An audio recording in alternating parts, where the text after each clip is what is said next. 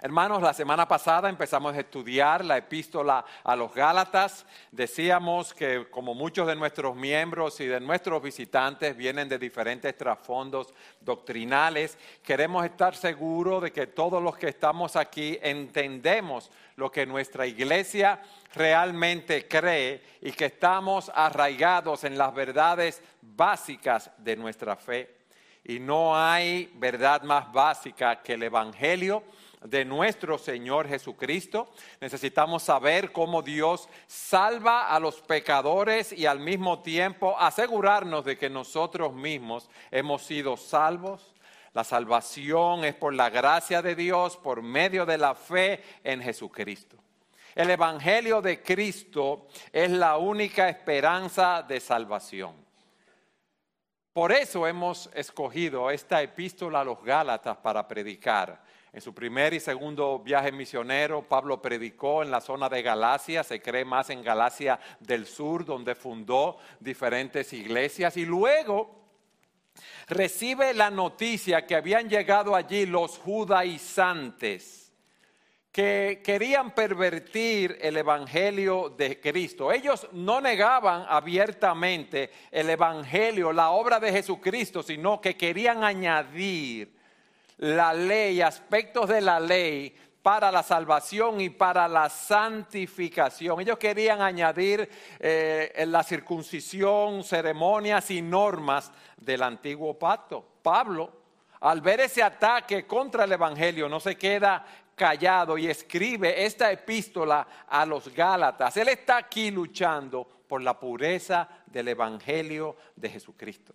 La semana pasada vimos en la introducción del capítulo 1 de los versículos 1 al 5. Vimos primero cómo Pablo establece su autoridad cuando dice, Pablo, apóstol de Jesucristo, no de parte de hombres ni mediante hombre alguno, sino por medio de Jesucristo y de Dios el Padre que lo resucitó de entre los muertos, y todos los hermanos que están conmigo, y escribe a las iglesias de Galacia. ¿Por qué?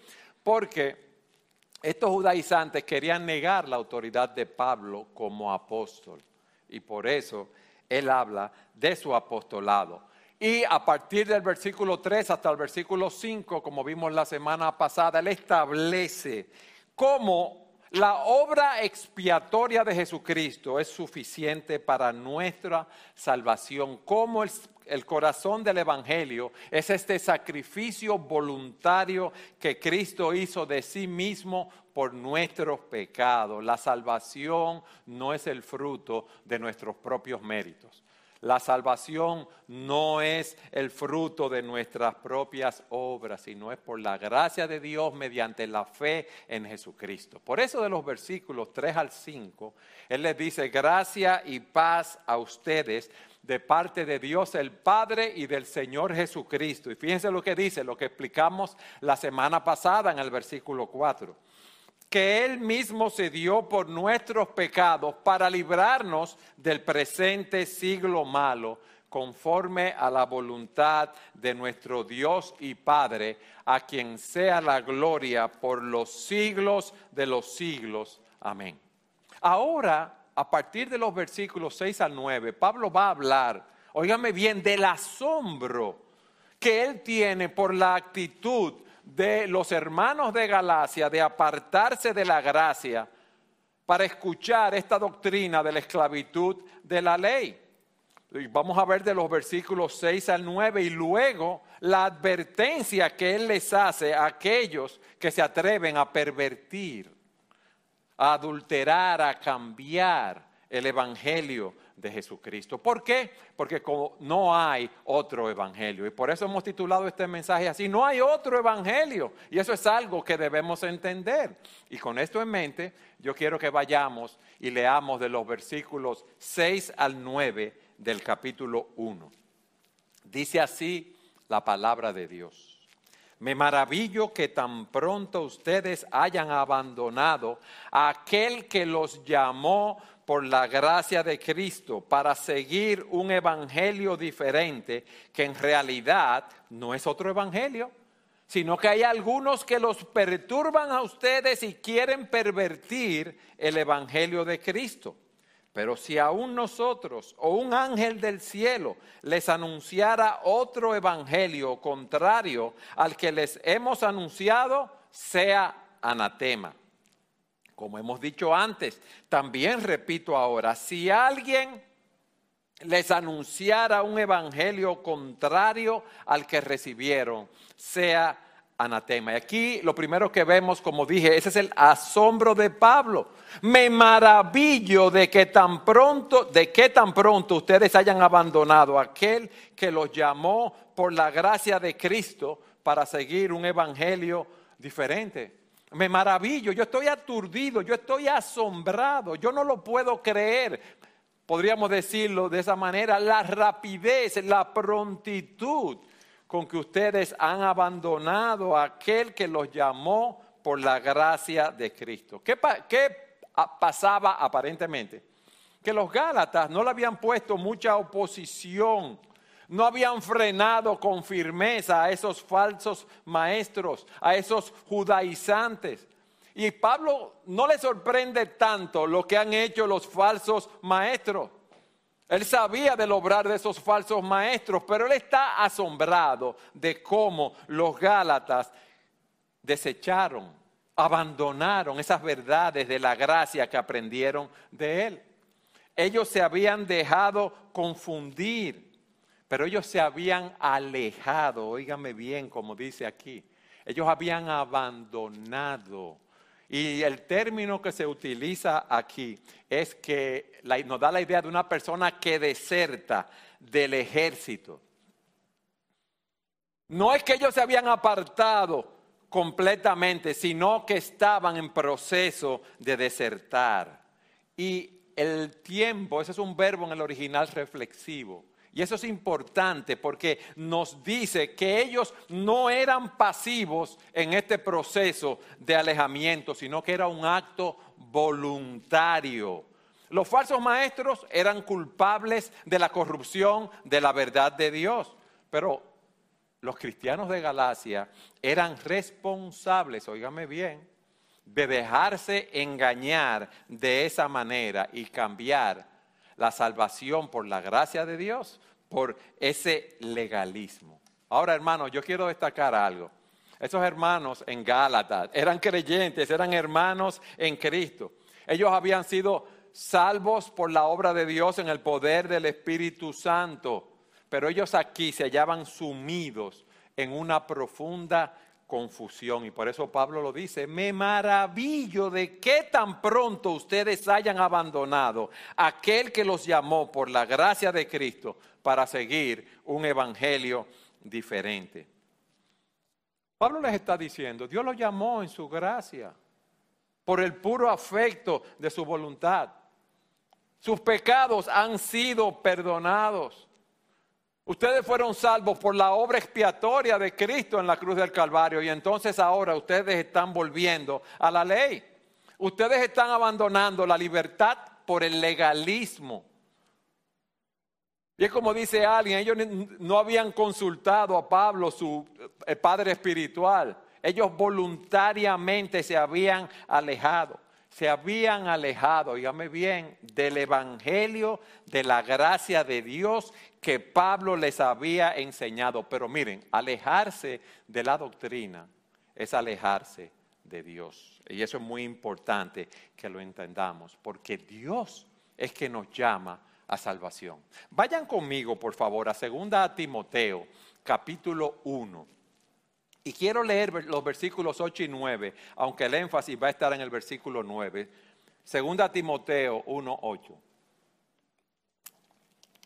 Por tanto, dice Pablo a Timoteo, no te avergüences del testimonio de nuestro Señor, ni de mí, prisionero suyo, sino participa conmigo en las aflicciones por el Evangelio según el poder de Dios. Y oigan lo que Pablo le dice a Timoteo, Él nos ha salvado y nos ha llamado con un llamamiento santo. Aquí está hablando del llamado eficaz de Dios para salvar a los elegidos. Y fíjense, lo que dice. Él nos ha salvado y nos ha llamado con un llamamiento santo, no según nuestras obras, sino según su propósito y según la gracia que nos fue dada en Cristo Jesús desde la eternidad. La salvación es por la gracia de Dios mediante la fe.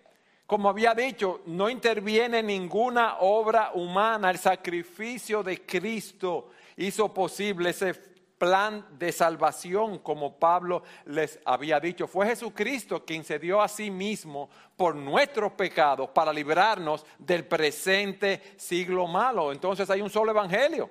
Es el evangelio de la gracia de Dios, que no hay que añadir ninguna obra.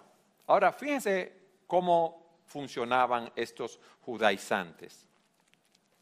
Ellos no llegaban a la iglesia como unos inconversos, con unos diablitos, ¿no? Parte de su doctrina era correcta, era una doctrina ortodoxa.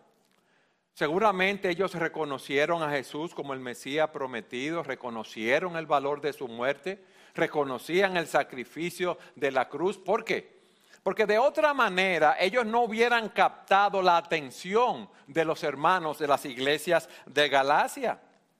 Ellos no negaban abiertamente el Evangelio, sino que fíjense cuál es el punto. Ellos querían mejorarlo, añadiéndole esos requisitos, añadiéndoles esas ceremonias, añadiéndole esas normas del antiguo pacto. Y el punto es que si se le añade algo al pacto de gracia, eh, lo están desvirtuando, lo están eh, pervirtiendo. Si la salvación es por gracia, es por gracia, ¿sí o no? Entonces, si yo le añado la ley, ya no es por gracia, ya yo estoy negando, ¿verdad? Que la salvación es por gracia. Por eso dice Romanos 11:6 lo siguiente, pero si es por gracia, ya no es en base de obras. De otra manera, la gracia ya no es gracia. Y si por obras ya no es gracia, de otra manera la obra ya no es obra. Ustedes saben algo, hermanos. El mayor peligro para una iglesia, para un creyente, no son los ateos, no son las sectas, no son las religiones paganas, porque usted puede identificar inmediatamente las mentiras con que vienen. Usted puede identificar esas eh, enseñanzas que no son bíblicas. El peligro está en aquellos que vienen sutilmente e introducen una doctrina como esta en la iglesia. Miren algo. Esto es una botella de agua, ¿verdad? Imagínense que esto tiene 16 onzas, yo creo que, o 20 onzas, no sé, y yo le echo una gotita de veneno, una gotititica, ¿qué va a pasar conmigo si me lo bebo? Me voy a morir. Ya eso está contaminado, ya eso está pervertido, ya esta agua no es pura. Y eso estaba pasando en, en las iglesias se habían introducido ideas que reducían la, gracia de Dios en nuestra vida. La salvación por la gracia, por medio de la fe en Jesucristo. ¿Y qué pasa con eso? Así como se envenena esta botella de agua y nos hace daño, así, si usted acepta eso, todo el sistema doctrinal de creencia cristiana es contaminado. Y Pablo no estaba dispuesto a permitir que ni una gota del legalismo se introdujera con la gracia pura de Dios. Porque cuando nos alejamos de la gracia de Cristo, nos estamos alejando del poder de Dios y nos estamos apoyando en el esfuerzo humano. Y no vamos a ser efectivos así. Entonces, por eso Pablo, mis amados, él estaba asombrado ante la actitud de los Gálatas. Y leo por tercera vez el versículo 6 porque quiero que no lo aprendamos. Me maravillo de que tan pronto ustedes hayan abandonado aquel que los llamó por la gracia de Cristo. ¿Para qué? Para seguir un evangelio diferente. La nueva versión internacional dice para pasarse a otro evangelio. Y dice al principio del versículo 7 que en realidad no es otro evangelio y dice la nueva versión internacional, no es que haya otro evangelio. Eso es un evangelio diferente con todas esas añadiduras que ustedes les han hecho. Ese es un evangelio contrario, ineficaz, que no te sirve de nada para justificarse delante de Dios. Óigame, bien, añadir la ley, añadir las obras, no te va a salvar.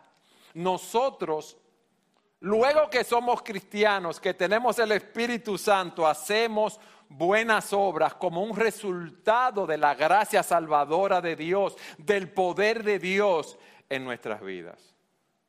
Y ustedes están recibiendo, le dice él, un evangelio diferente. Miren hermanos, hay dos tipos de evangelio. Uno verdadero y un evangelio falso. Un evangelio que salva y un evangelio que no salva. Y Pablo les está diciendo, eso es un evangelio falso. Ese es un evangelio de obras humanas. Ese es un evangelio de logros humanos. Ese es un evangelio corrompido. Ese es un evangelio pervertido. Ese es un mensaje falso. Esa es una religión de obras. El evangelio verdadero es el de la gracia de Dios en Cristo. Y solo hay salvación en Cristo y en nadie más. Yo quiero que ustedes vayan conmigo a un texto que ustedes conocen bien, Juan 14, 6. ¿Qué les dice el Señor? Jesús les dijo, el que yo soy el camino, el camino, o sea, el único, la verdad, la única verdad y la vida. Nadie viene al Padre si no es por mí.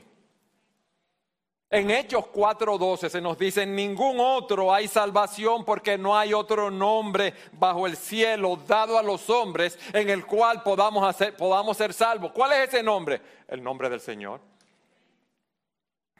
Eh, primera Timoteo 2:5, ¿qué nos dice? Porque hay un solo Dios, uno solo, y un solo mediador entre Dios y los hombres. ¿Quién es ese mediador? Entonces, si yo meto santos, si yo meto otras cosas como mediadores, ¿eso es puro? No es puro, hermanos. Primera de Juan 5, 11 y 12 dice, y el testimonio es este, que Dios nos ha dado vida eterna y esta vida está en su Hijo. El que tiene al Hijo tiene la vida y el que no tiene al Hijo de Dios no tiene la vida. ¿Está claro? Por eso Pablo estaba asombrado. Leo de nuevo, me maravillo de que tan pronto ustedes hayan abandonado aquel que los llamó por la gracia de Cristo para seguir un evangelio diferente, que en realidad no es otro evangelio, no es otro evangelio, no son buenas nuevas de salvación, son malas nuevas de condenación real porque de salvación no son. Son malas noticias, no son buenas noticias eso que ellos estaban predicando. Y dice, sino que hay algunos que los perturban a ustedes y quieren pervertir el Evangelio. Como dice otra traducción, hay algunos que están sembrando confusión entre ustedes. Hay algunos que quieren tergiversar, pervertir el Evangelio de Cristo. Hay algunos que los perturban y la idea que nos da en el original es que crean problemas. Hay algunos que vienen con esas teorías y esa doctrina y lo toman ustedes y lo sacuden con violencia y los hacen tambalearse. Les crean una perturbación emocional y quieren pervertir el Evangelio. Y esa palabra pervertir es convertir en algo opuesto quieren distorsionarlo, quieren invertirlo al punto de corromperlo. Porque ese evangelio destruye la gracia, la gracia de Dios en Jesucristo y quiere transformarlo en una salvación por obras. Óigame bien, por eso él le dice, quieren pervertir el evangelio. Ese evangelio que es por la gracia de Dios mediante la fe en Cristo. Es fe en Cristo, la justificación por la fe. No es fe más obras. No es fe más los santos. No es fe más las imágenes. No es fe más guardar el sábado. No. Es como dice un autor, mis hermanos, si Cristo no es la única vía al cielo, entonces no hay ninguna vía, porque no hay otra. Vayan conmigo a Gálatas 2.21, por favor. Gálatas 2.21. Miren lo que, lo que dice Pablo. No hago nula, o sea, yo no desecho la gracia de Dios.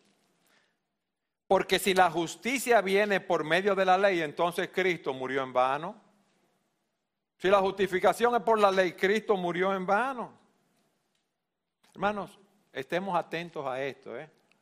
Los enemigos más grandes de la iglesia no son los que contradicen la Biblia abiertamente, sino aquellos que parecen hablar en el nombre de Cristo, que parecen hablar la palabra de Dios, pero menoscaban, distorsionan el Evangelio verdadero y empiezan a reemplazarlo, óigame bien, por un sistema de justicia por obras.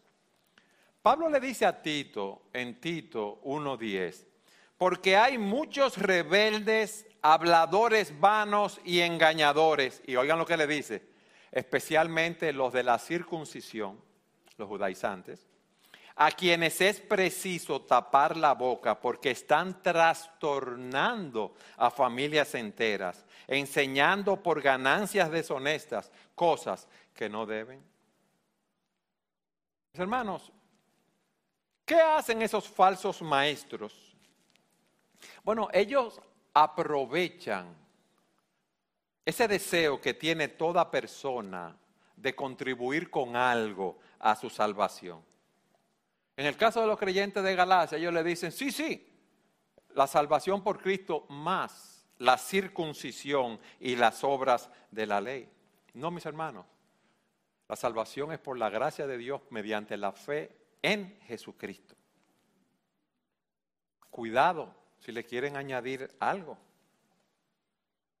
Nosotros nos convertimos al Señor y nos bautizamos para dar un testimonio público de nuestra fe. Pero no que el bautismo nos salva. No es que la asistencia a la iglesia nos salva. No es que dar a los pobres nos salva, lo hacemos como un fruto de la obra que Dios ha hecho en nuestros corazones. Ustedes entienden ahora ese asombro que Pablo tenía en ese momento. Pero también vemos en los versículos 8 y 9 la advertencia la maldición, si podemos decir así, del apóstol sobre aquellos que se atreven a pervertir el mensaje del Evangelio. Versículos 8 y 9. Pero si aún nosotros, oigan lo que dice, o un ángel del cielo les anunciara otro evangelio contrario al que les hemos anunciado, sea anatema como hemos dicho antes, también repito ahora, si alguien les anuncia un evangelio contrario al que recibieron, sea anatema. Pablo está diciendo, mire, si vengo yo, si viene un asociado mío, o aún hasta un ángel del cielo, él está hablando hipotéticamente, y les anuncia otro evangelio, sea anatema, sea maldito. Eso es lo que está diciendo sea apartado para destrucción, sea apartado para condenación, sea consignado a las llamas del infierno, sea condenado por toda la eternidad. Hablando Lutero de lo que Pablo dice, dice, Pablo está mandando fuego, está respirando fuego, está expulsando fuego. ¿Por qué? porque esas doctrinas que introducían los judaizantes eran sumamente peligrosas y los que creían en esa doctrina iban camino a una condenación eterna. Fíjense lo que el Señor dice en Mateo 18, 6. Pero al que haga pecar a uno de estos pequeñitos que creen en mí, mejor le sería que le colgaran al cuello una piedra de molino de las que mueve un asno y que se ahogara en lo profundo del mar. Miren lo que él dice en el versículo 9, como él lo reenfatiza. Como hemos dicho antes, ya yo lo he dicho, también lo repito ahora, si alguien les anuncia un evangelio contrario al que recibieron, sea anatema. Pablo está lleno de celo santo. Por eso él lo repite, para que no haya ninguna confusión. Si alguien les anuncia tiempo presente, si alguien lo hace ahora, sea anatema, sea maldito. Esos falsos maestros irán al infierno. Por eso en las escrituras hay tantas advertencias para nosotros cuidarnos de esos falsos maestros. Mateo 7:15, cuídense de los falsos profetas que vienen a ustedes con vestidos de ovejas, pero por dentro son lobos rapaces, por sus frutos los conocerán. ¿Acaso se recogen uvas de los espinos o higos de los cargos, de los cardos? Pablo le dice a los hermanos en la iglesia de Éfeso, sé que después de mi partida vendrán lobos feroces entre ustedes, fíjense, entre ustedes que no perdonarán al rebaño. Solo hay un evangelio, solo hay un salvador, solo hay un camino de salvación. Cristo es la única vía que lleva a Dios. El único camino a Dios es a través de la cruz de Cristo. Si alguien les anuncia un evangelio contrario al que recibieron, sea anatema. Si alguien te dice que la Biblia es un mito, sea anatema. No hay muchos caminos a Dios y Jesús es uno más, sea anatema. No, no, todas las religiones son iguales. Todos esos caminos llevan al cielo, sea anatema. No existe la verdad absoluta. La escritura no es la palabra de Dios, la Biblia no lo es, sea anatema. Aquellos que quieren un cristianismo cómodo, sin, sin la cruz sangrienta, sean anatema. Los que quieren acomodar el Evangelio, los que prefieren acomodar la cultura a Cristo, los que niegan el, infierno y el cielo se ríen, los que predican que la cruz es un mito y, que el pecado es un mito y la cruz es un error, sea anatema. Si no se arrepienten, si no se apartan de sus malas enseñanzas, serán condenados eternamente. Ese es el juicio de Dios sobre los falsos maestros. Ahora, hermanos, ¿qué aprendemos de todo esto? Hermanos, Pablo les había predicado a los Gálatas, habían sido salvos. Ellos habían sido bien enseñados, pero estaban siguiendo doctrinas falsas, estaban siendo engañados y así nosotros podemos ser engañados también. Sí, nosotros podemos ser engañados también. Ellos estaban fundamentados, o sea, siguiendo una doctrina falsa. Por eso nosotros debemos conocer la palabra de Dios. Por eso nosotros debemos estudiar las escrituras con profundidad. Por eso nosotros debemos velar por nosotros mismos. Por, eso nosotros debemos velar también por nuestros hermanos en la fe. Por eso debemos velar por los nuevos creyentes que están a nuestro alrededor. ¿Por qué? Porque también pueden ser seducidos. Si los creyentes de Galacia, quienes Pablo le predicó, fueron seducidos, lo mismo puede sucedernos a cualquiera de nosotros. Y hay muchos sistemas falsos. Hay muchos sistemas que apelan a las emociones, al amor, a la hermandad, a la unidad, a la armonía. Y usted ve muchos falsos maestros que son muy populares porque parecen muy amorosos, muy agradables, muy acogedores, parecen que tienen un gran amor por Dios, pero cuando usted oye su predicación, se da cuenta que no es conforme a las escrituras.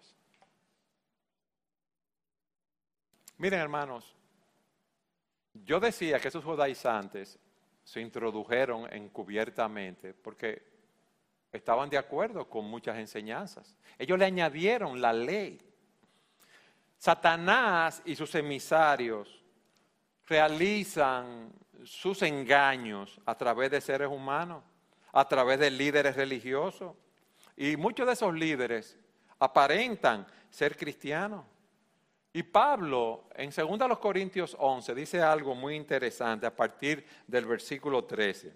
Él describe a esos hombres como falsos apóstoles, óigame bien, obreros fraudulentos que se disfrazan como apóstoles de Cristo. Y no es de extrañar, pues aún Satanás se disfraza como ángel de luz. Por tanto, no es de sorprender que sus servidores también se disfracen como servidores de justicia, cuyo fin será conforme a sus obras. Hermanos, ¿hay espíritus engañadores? que propagan doctrina de demonios por la hipocresía de mentirosos. Miren algo. La prueba de que un ministerio es efectivo no es la popularidad. Porque dice la escritura que se van a levantar muchos falsos profetas y van a engañar a muchos. No son las señales y prodigios que hagan, porque se levantarán muchos falsos cristos, muchos falsos profetas, harán grandes señales y prodigios para así engañar. Un ministerio es efectivo por su fidelidad a la palabra de Dios, a la predicación de la palabra de Dios. Por eso Isaías 8:20 dice, a la ley y al testimonio, si ellos no hablan conforme a esta palabra que está aquí, es porque no hay para ellos amanecer. Mis hermanos, nosotros no debemos recibir a los que traen una falsa doctrina. No importa que sea un ángel del cielo, como Pablo dice aquí hipotéticamente, o el mismo Pablo, si predica otro evangelio, está bajo maldición. Miren, Pablo le dice a su hijo en la fe, Timoteo, que era un líder, que tenía una preparación excelente en la verdad, que se mantuviera alejado del error y que se concentrara en la verdad pura de Dios. En 1 Timoteo 4:6 él dice, al señalar estas cosas a los hermanos, serás un buen ministro de Cristo Jesús, nutrido con las palabras de la fe y de la buena doctrina que has seguido, pero nada tengas que ver con fábulas profanas propias de viejas. Oiga bien, no tengas nada que ver con fábulas profanas propias de viejas, más bien disciplínate a ti mismo para la piedad. Él le dice más adelante, Timoteo, entre tanto que llego, ocúpate de qué? De la lectura de las escrituras, la exhortación y la enseñanza. Luego le dice, Timoteo, procura presentarte con diligencia a Dios aprobado como obrero, que no tiene de qué avergonzarse, que maneja con precisión la palabra de verdad. Evita las palabras vacías y profanas porque los dados a ella conducirán más y más a la impiedad y su palabra se extenderá como gangrena. Entre ellos están Himeneo y Fileto. Hermanos, debemos huir de esas doctrinas falsas. Debemos cuidarnos, pero también debemos defender la verdad. Y para defender la verdad debemos exponer el error cuando ese error se está introduciendo en la iglesia. Hermanos, hay áreas que podemos estar en desacuerdo en cuanto a la escatología, los hechos futuros. Hay personas que dicen, bueno, eh, yo prefiero que se cante con el himnario y no con un PowerPoint. Hay predicadores que, ¿verdad?, prefieren predicar así como predicamos nosotros, otros con un PowerPoint, pero esos son asuntos, vamos a decir, menores. Pero hay doctrinas cruciales que son el corazón de nuestra fe. Y esas doctrinas deben ser defendidas, como es la salvación solo por gracia mediante la fe en Cristo. Y cuando se quieren introducir en la iglesia doctrinas extrañas antibíblicas, nosotros debemos estar dispuestos, hermanos, a defender lo que nosotros creemos, cueste lo que cueste. Vale la pena luchar y morir, si es necesario, por esas doctrinas. En tercer lugar, hermanos, hay algo que debemos entender. No todo el que dice ser cristiano es cristiano. No todo el que dice ser cristiano dice la verdad. Vayan conmigo a Mateo capítulo 7, versículos 21 en adelante. Miren lo que dice el Señor. No todo el que me dice, Señor, Señor, entrará en el reino de los cielos. Óigame bien. Sino el que hace la voluntad de mi Padre que está en los cielos. Muchos me dirán en aquel día, Señor, no profetizamos en tu nombre. Y en tu nombre echamos fuera demonios. Y en tu nombre hicimos muchos milagros. Entonces le declararé, jamás los conocí. Apártense de mí los que practican la iniquidad. Hermanos, es bueno reflexionar en estas verdades, en estas palabras. Algún día esas palabras pueden estar dirigidas a ti personalmente. Asegura tu propia vocación y elección. Hermano, qué bueno es saber que Cristo hace la diferencia. Qué bueno es saber que hemos sido salvos por la gracia de Dios mediante la fe en Jesucristo.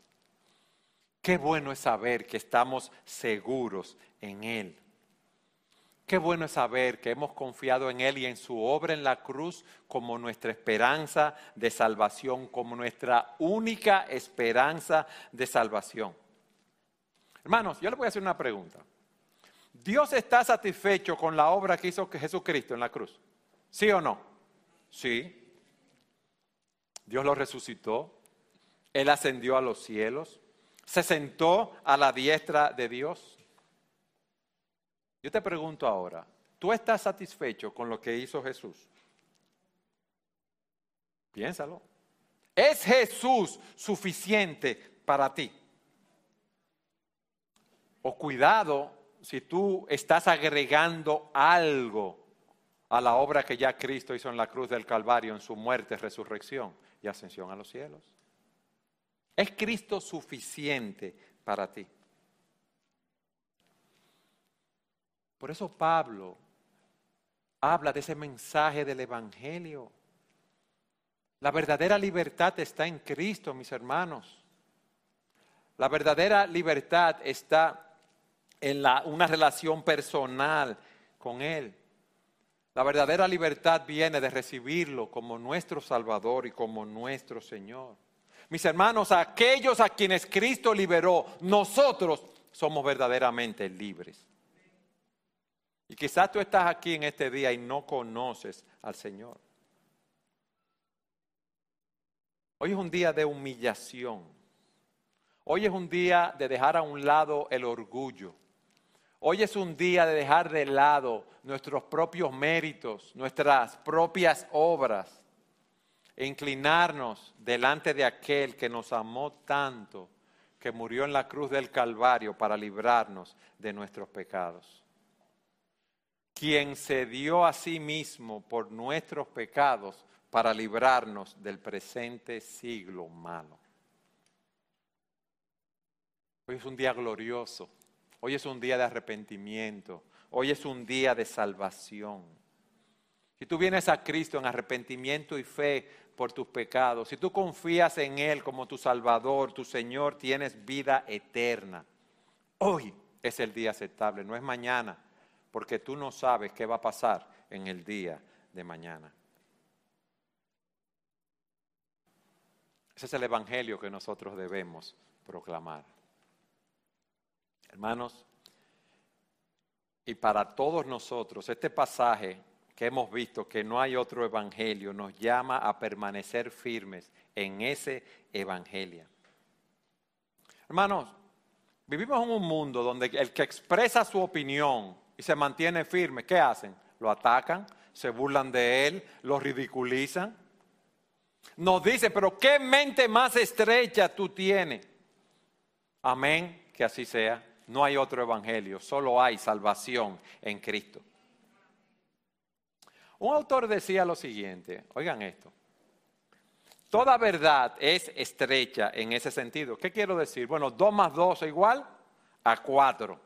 2 más 2 no decimos que son 3, ¿verdad que no? No decimos que son 5, ni decimos que son 4 y medio.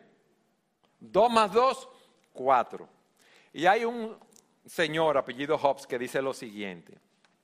Ninguna persona en sus cabales le confía su dinero a un banquero que dice 2 más 2 igual a 3. Yo no le voy a dar mi dinero a una persona así. ¿Tú se lo darías? 5 más 5 igual a 6. Pero ven acá, estoy perdiendo 4, no puede ser. Yo no le voy a dar una receta. Hay personas que tienen problemas con la tiroides y eh, le dan medidas exactas para nivelar en la prescripción médica de lo que deben tomar. Entonces yo no le voy a llevar una prescripción de un médico de las tiroides a un farmacéutico para que me dé, yo no sé las medidas, pero para que me dé un miligramo para que me le ponga 5 miligramos, ¿tú lo harías? No, porque entonces no vas a funcionar, te vas a volver loco. ¿Por qué? Porque esa prescripción no está siendo aplicada. ¿Qué queremos nosotros? Oh, que el banquero, que el farmacéutico sean como exactos, que sean precisos. Pero así también es en materia de la fe. Eso es lo que Pablo está haciendo aquí en esta carta. Él está revelando el corazón del Evangelio. Él está llamándolos a ser fieles a la verdad. Él está diciendo que la única salvación que hay es en Cristo, que no hay otra más. Y ese es el Evangelio que tú y yo debemos proclamar. No hay otro Evangelio.